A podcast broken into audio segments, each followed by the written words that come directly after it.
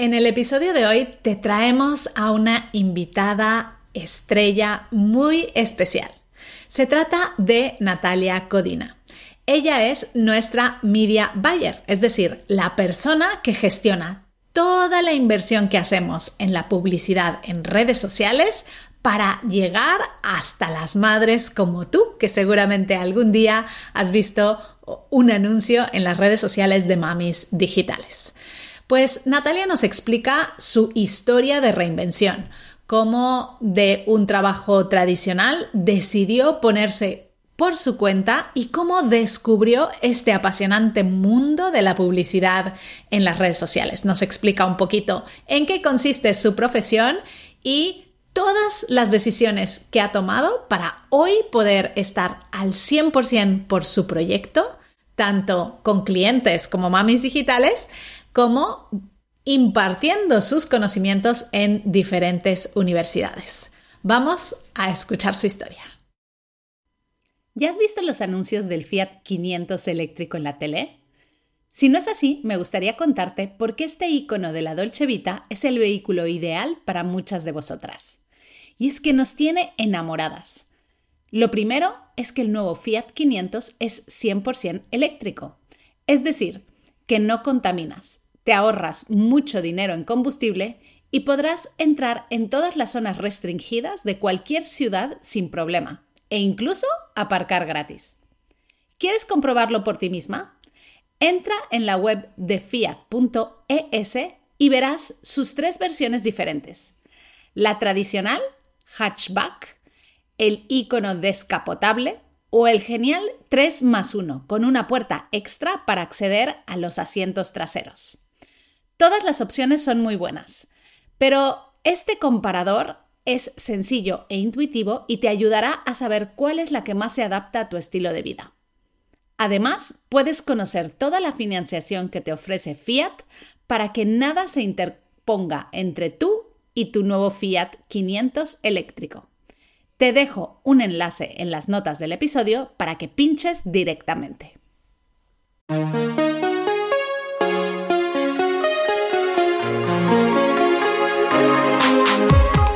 Bienvenida a Madres Reinventadas, presentado por Billy Sastre, un podcast para madres que están redefiniendo el concepto de trabajar sin renunciar a su vida familiar.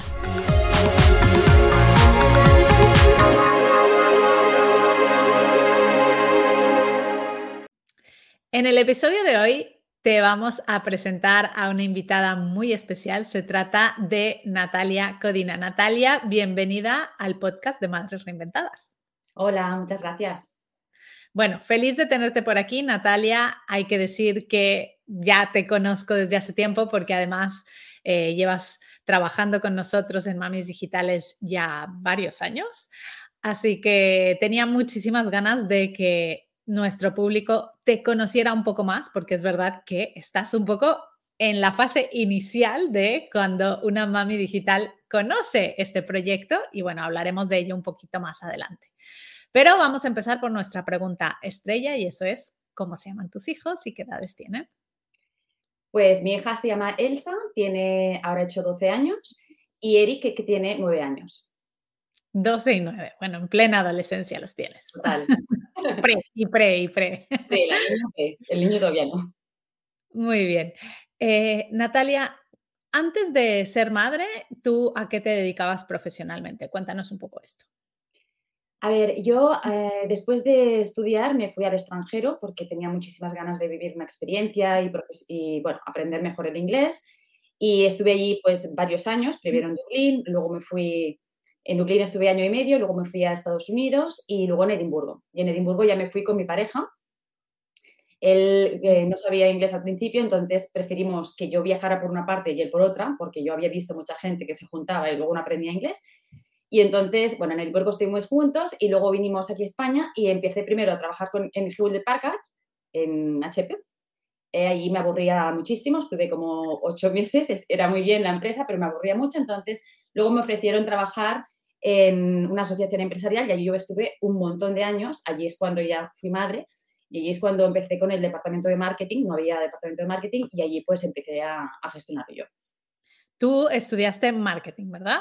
Bueno, estudié económicas y luego me hice un máster en marketing, pero el marketing tradicional. Ya tengo unos años. Entonces, cuando estudié el máster, pues el digital todavía no se hablaba. Se hablaba alguna cosa, pero no se hablaba de marketing digital así. Entonces, yo estudié dirección de marketing, pero ya trabajando en la asociación. Vale, o sea que tú estudiaste económicas, te tomaste todos esos años para aprender ese segundo idioma y tener experiencias, y luego ya veniste a España, regresaste, te pusiste en una empresa tradicional, ¿no? Y hiciste este máster en marketing. Ahí descubriste tu pasión, te gustó el marketing, ¿cómo fue un poco la evolución de económicas hacia marketing? Sí, bueno, yo en Estados Unidos ya estuve en el departamento de marketing y me gustó muchísimo. Eh, vi que hacían cosas, pues que, bueno, investigación de mercados, eh, llevaban la web y hacían, pues, circulares con la web, eh, muchísimas cosas que, que, a mí me gustaron muchísimo, ¿no? Entonces, en la asociación vi que tenía una oportunidad para implementar cosas que yo había visto y también en HP, también había visto cosas. Lo que pasa en HP, yo no tocaba nada de marketing, veía cosas, pero no, no estaban en mi, en mi poder de hacer nada.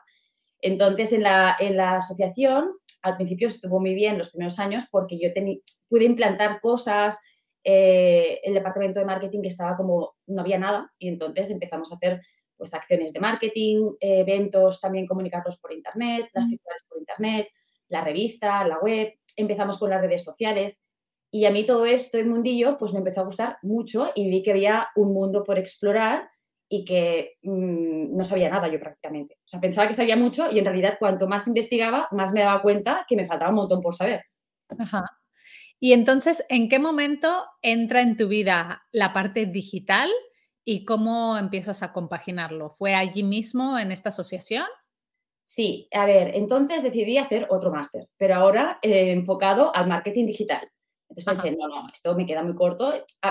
entre medio del máster de tradicional y el digital había hecho cursitos, cursitos en la ONET de SEO, posicionamiento orgánico, ¿no? Luego posicionamiento de pago, hice alguno de community manager, pero iba haciendo cursos poco a poco y claro, me faltaba más. O sea, hacía un curso y pensaba, jolín, pues si me falta más cosas, porque esto es una pincelada y no te daban en profundidad el tema, ¿no? Y pensé, no, no, hay que hacer un máster y hay que ponerse bien las pilas. Entonces yo todavía no tenía la niña y mientras que trabajaba, pues estudiaba el máster y al mismo tiempo me daba pie a poder experimentar cosas mientras que estudiaba, pues las, las ponía en práctica en la asociación. Y como ya llevaba años y bueno, ya me conocían y así, pues había cierta confianza y para que yo pudiera experimentar con esto, ¿no? Y hasta aquí bien. Entonces, luego, claro, yo quería más porque el mundo de la publicidad en redes sociales, que en el máster se tocó pues muy por encima, eh, es el que más me gustó. Pensé, ostras, puedo ver el retorno de la inversión cuando yo hago una acción. No es como el SEO o haces una página web o gestionas las redes que dices, bueno, yo me dedico mucho tiempo, pero no puedes calcular exactamente qué retorno tiene esto, ¿no? Entonces, aquí es cuando yo vi que estaba lo mío, porque mientras que hacía marketing, me gustaba todo, pero no me podía enfocar en alguna cosa. Entonces, yo quería ser muy buena en una sola cosa. Entonces, eh, con la publicidad sí que empecé a hacer mis primeros experimentos con la pero enseguida se hizo muy pequeña. No quería invertir mm, suficiente. Como, era como mi capricho. a, ver cuánto quieres de no sé qué, ¿no? Y, yo tenía que, siempre estar pidiendo presupuesto para al final hacer experimentos que al final el beneficio eran para ellos, ¿no? Y aquí ya fue cuando yo pensé, mm, aquí no puedo crecer. ¿Y entonces ¿qué, qué paso tomaste? Bueno, entonces pensé, bueno, hay dos alternativas. Primero vino Elsa, ¿no? Entonces con esa ya pensé, ostras, mm, necesito primero adaptarme a la nueva vida, porque aparte los horarios no me encajaban. Cuando estaba sola, pues sí, pero ya con Elsa pensé, tengo que reducir algo de las horas porque si no llegaba la hora del baño y no la veía. Entonces, primero reducí un poco las horas y estuve en los primeros años más con Elsa y tal. Y luego ya empecé de vuelta a la carga con la publicidad. Pensé, bueno, pues ahora vamos a hacer primero un curso, bueno, hice varios cursos, si te digo lo que he invertido ya ni te cuento. Luego em, después de Elsa, claro, quería tener un segundo hijo y pensé, bueno, pues espera a hacer un cambio para tener el segundo y ya plantearme. Entonces tuve a Eric, y, pero tenía mucho vértigo. O sea, yo durante muchos años yo pensaba en irme, pero que no se materializaba porque me daba vértigo salir de una zona estable a algo desconocido. Entonces, primero empecé a investigar en otras empresas un poco más grandes que pudieran invertir, que tuvieran pulmón económico para invertir entonces siempre había algo que no me gustaba, ¿no? Era en plan, bueno, igual tienes que viajar tal, y yo pensaba, ay, los niños, porque mi marido viajaba, ¿no? Igual tienes que hacer horarios, y ya me empezaban con horarios de no sé cuántos, tendrás 80.000 jefes, o sea, siempre era como, pues yo no quiero eso, o sea, yo quiero invertir, pero ser, tener mi libertad y crecer a mi manera, o sea, con, con mis clientes, decidir yo las cosas. Me había cansado un poco de estar pendiente de, que lo, que decidan nosotros, ¿no? Y entonces ya fue cuando me planteé, pues bueno, tengo que yo montarme algo por mi cuenta y, eh, o sea, tomar la decisión fue un, como un clic, ¿vale? Sí, lo tengo claro, pero luego dar el paso, pues también, también me tomó tiempo. Entonces pensé, bueno, no lo voy a hacer de golpe, voy a primero ver si me encaja. Entonces cogí primero un cliente, eh, mientras que iba con este cliente, trabajaba con la asociación. La verdad es que fueron unos meses bastante estrés y movimiento, pero bueno, sabía que era un momento, o sea, sabía que no, sería así toda la vida. Y como veía un final, pensé, bueno, esto es un test que te vas a hacer a ti misma. Si funciona, genial. Y si no, pues tienes todavía el puesto de trabajo, ¿no? Entonces, eh, bueno, me sentí muy cómoda, a pesar de que no me pagaban lo que yo quería. Pensé, bueno, ahora tengo que experimentar y tengo que sentirme cómoda con la publicidad, sobre todo. Entonces, yo un cliente y ya en casa la hablamos y dijimos, bueno, pues cuando ya tú creas que estás ya segura de, que puedes hacerlo, pues, pues da el paso, ¿no? Y, fue así. Entonces ya mm, bajé el sueldo porque no, era, no cobraba lo que cobraba en la asociación, lógicamente, pero yo sabía que podía hacerlo. O sea, sabía que me sentía segura y veía las posibilidades, veía gente que lo estaba haciendo y pensé, pues es que si a mí me gusta y cuando me gusta algo, invierto el alma. Entonces, mm, me puse con ello y, me salió bien. Aquí estoy. Bueno, Natalia, has dicho un montón de cosas que yo quiero profundizar. Lo primero, has dicho que, eh, bueno, tú como ya te veo y además te conozco, sé que eres una mente súper curiosa, ¿no? Y que todo lo que vas escuchando, que te parece nuevo, lo quieres conocer. Y esto es algo, es una eh, virtud, es una cualidad muy importante en las personas porque eso te hace adquirir más conocimientos, ¿no? Pero has dicho, yo he hecho varios másters que me ayudaron a descubrir lo que me gustaba, pero no me ayudaron a profundizar. Y entonces para eso hice cursos. Entonces, ¿cuál dirías que es la diferencia ¿no? entre hacer un máster de una universidad con un título y un nombre, hacer un curso que a lo mejor no te da esa titulación, pero que sí te da esa profundidad? A ver, la diferencia es que el máster eh, te da una visión global, o sea, te da como la foto global de todo el proceso y, es importante entenderlo porque así ves, pues la gente, o sea, una persona que no te conoce de nada, cómo se transforma y en tu cliente con las diferentes fases, em, qué es lo que puede fallar, o sea, entiendes como el marketing de forma muy global con las diferentes disciplinas, porque a veces la gente habla de marketing digital y marketing digital es súper amplio. Hay que, y, y, más que lo será con el tiempo cada vez. La gente se enfoca más, ahora ya no hablamos de media buyers, no media buyer de infoproductores o media buyer de o sea, cada vez es más específico. Entonces, el máster te da como toda esta visión y luego a partir de aquí, claro, uno decide si qué quiere hacer, ¿no? Porque al final ser bueno en todo a mí me parece casi imposible, ¿no? Es como cuando vas a un restaurante y te dicen las mejores paellas, las mejores tapas. A ver, no. O sea, es o una cosa o la otra, ¿no? Entonces, yo en eso lo tenía muy claro. De hecho, ahora cuando doy clases en, en másters y en escuelas de negocio y tal, ves muy claramente cuando hay un máster que se tocan muchas disciplinas, lo que acaban aprendiendo, que está muy bien, yo no digo que no esté mal, está muy bien, pero luego hay que focalizarse, si se quiere ser experto en algo, en una de ellas. Y aquí es donde entran pues las formaciones específicas sobre un tema. Y aquí es donde yo realmente me hice, eh, me, especialicé. Luego acompañado con, práctica, lógicamente, como todo, pero allí es donde realmente mm, empecé a, escalar y con el negocio. Cuéntanos un poquito sobre esta especialización, porque es verdad que en Mamis Digitales, pues ofrecemos varias profesiones, pero ninguna de estas hacia la que es tu profesión. Entonces, háblanos un poquito de qué es para la gente que tenga esa curiosidad, ¿no? Un media buyer, una persona que gestiona publicidad, ¿qué es esto? A ver, nosotros compramos tráfico, o sea, compramos usuarios para que luego al final se conviertan en clientes. Que esto, dicho así rápidamente, para que alguien, pues que no lo, para entenderlo fácilmente es, pues convertimos una persona que no te conoce nada hasta alguien que acaba siendo tu cliente. Entonces, esto puede ser un proceso muy rápido, mm, dependiendo de varios factores. Y eso es una marca muy conocida, tiene un producto de bajo coste. Bueno, pues relativamente los clientes se pueden adquirir rápidamente, porque tú no cuando vas a comprar un producto de, que cuesta 6 euros, no, te, no piensas mucho en la marca, etcétera, ¿no?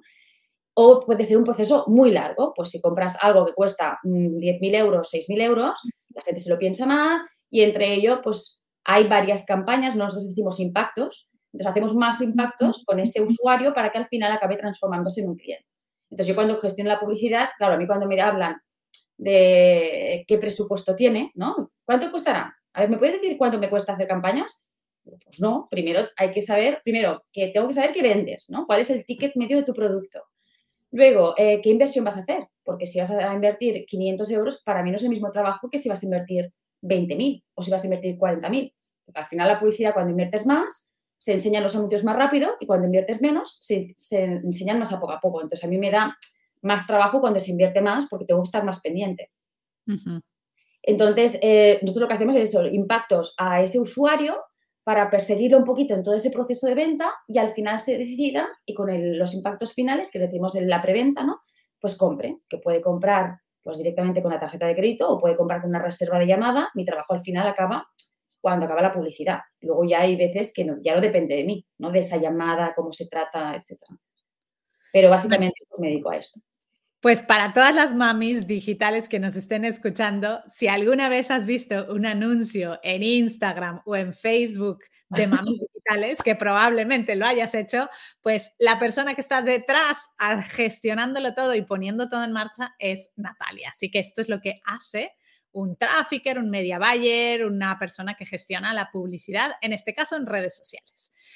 Natalia, has dicho otra cosa súper interesante y es que, porque esto yo lo veo muchísimo en nuestras mamis digitales, y es que tú has hecho un proceso de transición, es decir, tú estabas con un trabajo estable, decides eh, que quieres ponerte por tu cuenta, pero no te saltas al vacío como lo hice yo, ¿no? Eh, así sin, sin freno de mano ni nada, sino que tú dices, no, yo voy a mantener mi trabajo, y además voy a coger un cliente que me dé esta experiencia, voy a probar, voy a ver si me gusta, pero claro, esto requiere una inversión de tiempo y un esfuerzo mayor. Cuéntanos un poquito qué consejos le darías a una persona que sí que también se está pensando en hacer esto, pero claro, no quiere hacerlo hasta que no vea una seguridad. A ver, primero tener clarísimo que se quiere dar el paso y que, y que y que quieres probar esto, ¿no? Que quieres probar eh, qué pasa cuando te pones tú por tu cuenta. Luego, si hay ganas, yo siempre, y esto se lo digo a mis hijos también, cuando uno tiene muchísimas ganas de algo, haces lo imposible. O sea, yo me acuerdo hacer este curso de especialización y practicando con campañas a las tantas de la noche. O sea, cuando ya los niños estaban durmiendo y tal, yo tuve un proceso de que no sacaba horas suficientes del día. Entonces, o me iba a dormir por la noche y se acaba del sueño y por la mañana pues me levantaba más pronto. Entonces, es invertir tiempo debajo de las piedras y al final, mm, si se quiere mucho, que es, aunque se falle, que a veces yo también he metido, eh, he metido la pata muchas veces. Ahora parece todo muy bonito, en plan, ay, qué bien, proceso de transición, pero entre medio hubieron, ostras, pues coger a algún cliente que, que que no, que, lo coges con todas las ganas y luego invierte una miseria en publicidad y encima te paga mal, tarde, y luego acabas no siendo ese cliente ¿no? del experimento. Y, pero bueno, mm, esto pasa y a lo largo de la, toda la etapa, luego ya siendo emprendedora, yo ya me he acostumbrado a estas cosas. O sea, no pasa nada que, que no salga bien algo porque como sabes que lo vas a hacer bien y sabes que vas a invertir el tiempo de donde no hay, pues al final sale bien. Y yo, por ejemplo, en la pandemia, pues también yo me había focalizado más en negocios locales, pues en la pandemia pensé, pues esto no puede ser así, eh, tienes que sacar los negocios locales porque tenía gimnasios y centros de yoga, etcétera. Y me reinventé otra vez y el proceso de reinvención de negocios locales a negocios digitales fue súper rápido. Es que al final fueron dos tardes, en plan, cambio la web, cambio cuatro cosas de texto y el lead magnet que yo tenía uno para mí, pues también era centros locales, pasó a, en plan clases en online, ¿no? O sea que hay que adaptarse rápido y sacar tiempo si realmente se quiere invertir en esto de, donde no hay, porque uno hay que, tienes que creer primero en ti misma. Y esto es lo primero.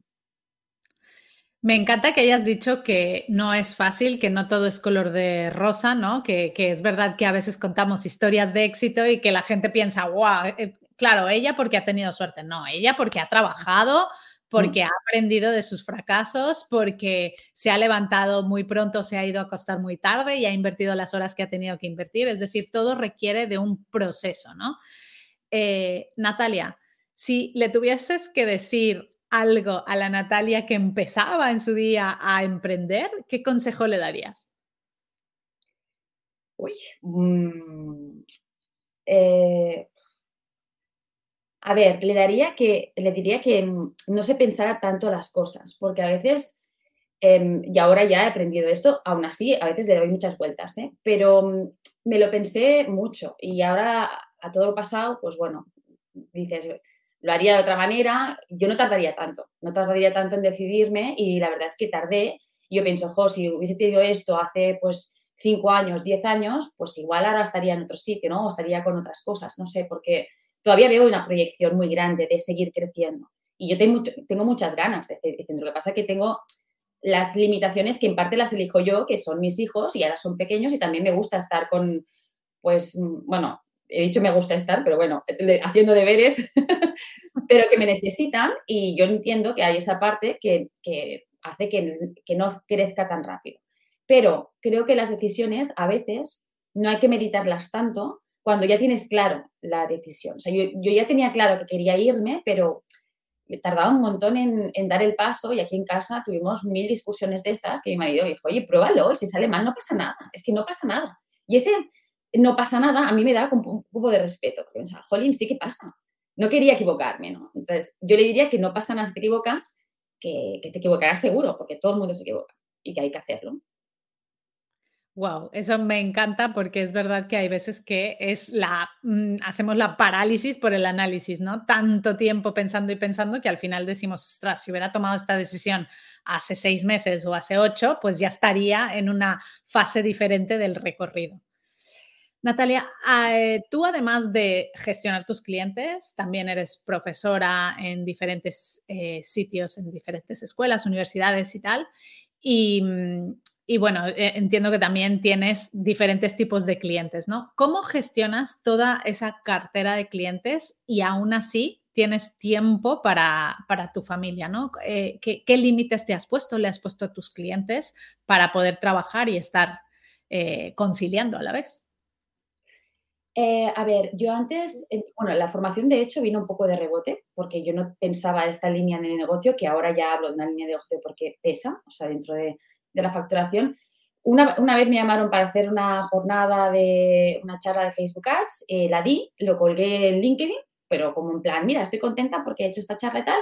Y de aquí me llamaron para hacer un curso, del curso vino otra cosa y fue como la bola creciendo y me vi haciendo formación y me senté súper a gusto porque me gustaba explicar pues cosas que a mí no me habían explicado y de la forma que a mí no me habían explicado. Cosas que yo descubrí pues atando cabos o experimentando, pues yo las soltaba en plan, ostras, pues mira, esto lo tenéis que hacer así, ¿no? ¿Y, dónde está escrito? No, no está escrito, pero mirar, y les daba ejemplos y, esto pues me gustaba mucho.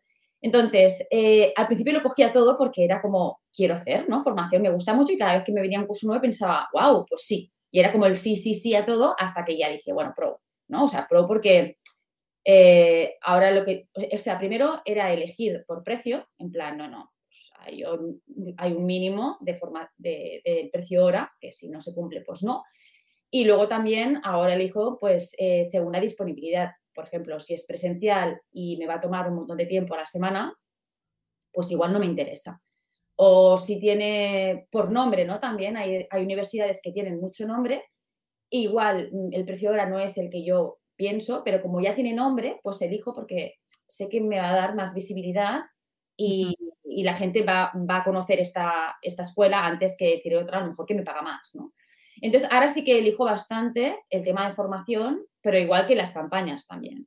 Antes lo cogía todo y ahora ya no cojo todo. O sea, ahora pues el servicio me ha de gustar, eso número uno, y luego tengo que mirar la inversión también, porque invertir muy poco y tener clientes pequeñitos, pues mm, ahora ya no. Lo he hecho, pero ahora ya no, a no ser que la marca me encante. Porque sí que es verdad que hay, marcas, o emprendedoras sobre todo, ¿no? Que cuando hablamos hay mucha conexión, te encanta el proyecto, me veo muy identificada con esa persona y digo, es que sí, quiero, quiero aportar, ¿no? Y quiero ayudarte y lo vamos a hacer. Pero es un poco pues la elección esta y si me encaja también, ¿no? Hay épocas que, pero hay épocas, como en todas las empresas, cuando trabajaba por la empresa también había épocas que había más trabajo, yo también tengo épocas, sobre todo la corrección de exámenes y estas historias, que también pues saco más tiempo y hay otras que estoy más relajada, pero me adapto. Y como es mi negocio, bueno, me adapto todavía muchísimo mejor. O sea, bueno, y al final tú te has generado algún tipo de regla o de decir, no, pues eh, no trabajaré más allá de esta hora o a mis clientes les diré que tengo cierto horario o te vas adaptando a cada cliente. ¿Cómo lo haces para, para también poder darles espacio a tu familia? A ver, eh, los viernes por la tarde hay partido, el partido de mi hijo, eso ya es sagradísimo, de siempre que ha habido partido y y no, y no trabajo. Entonces ya allí ya no me cabe nada. O sea, cuando hay reuniones, no. Eh, y luego también hay, bueno, yo la agenda de los niños también me la pongo en la agenda profesional. O sea, yo una visita al oculista con Elsa, pues está como si fuera una reunión y ya me pongo media hora antes, media hora después bloqueado porque tengo que ir a recogerla y tenemos que ir y tal. Entonces yo me lo encajo en la agenda y cuando y lo mismo con las consultorías, o sea, es como toda la agenda junta. Entonces, yo ya sé, hay veces que tengo más trabajo porque no me ha dado tiempo a hacer campañas y, entonces me pongo el sábado o el viernes, que es la flexibilidad, bueno, el viernes, el viernes por la mañana, pero es la flexibilidad esa que tienes cuando te lo montas por tu cuenta. Uh visto igual enviar mensajes de Slack un domingo, es a lo mejor pues porque entre semana no he podido, pero yo lo elijo así, o sea, ya me va bien y tengo la tranquilidad de que cuando no he acabado el viernes, digo, bueno, esto lo acabaré el sábado o esto lo acabaré cuando... Y entonces me lo encajo me lo encajo en mi agenda. Sí. Esa tranquilidad de poder elegir qué importante es. Natalia, ¿en dónde podemos conectar contigo, saber más de ti, ver lo que haces, curiosar un poco? Bueno, mi dominio no es nada difícil, es nataliacodina.com. y las redes lo mismo, es Natalia y las redes lo que cambia es que es el guion bajo, Natalia-Codina.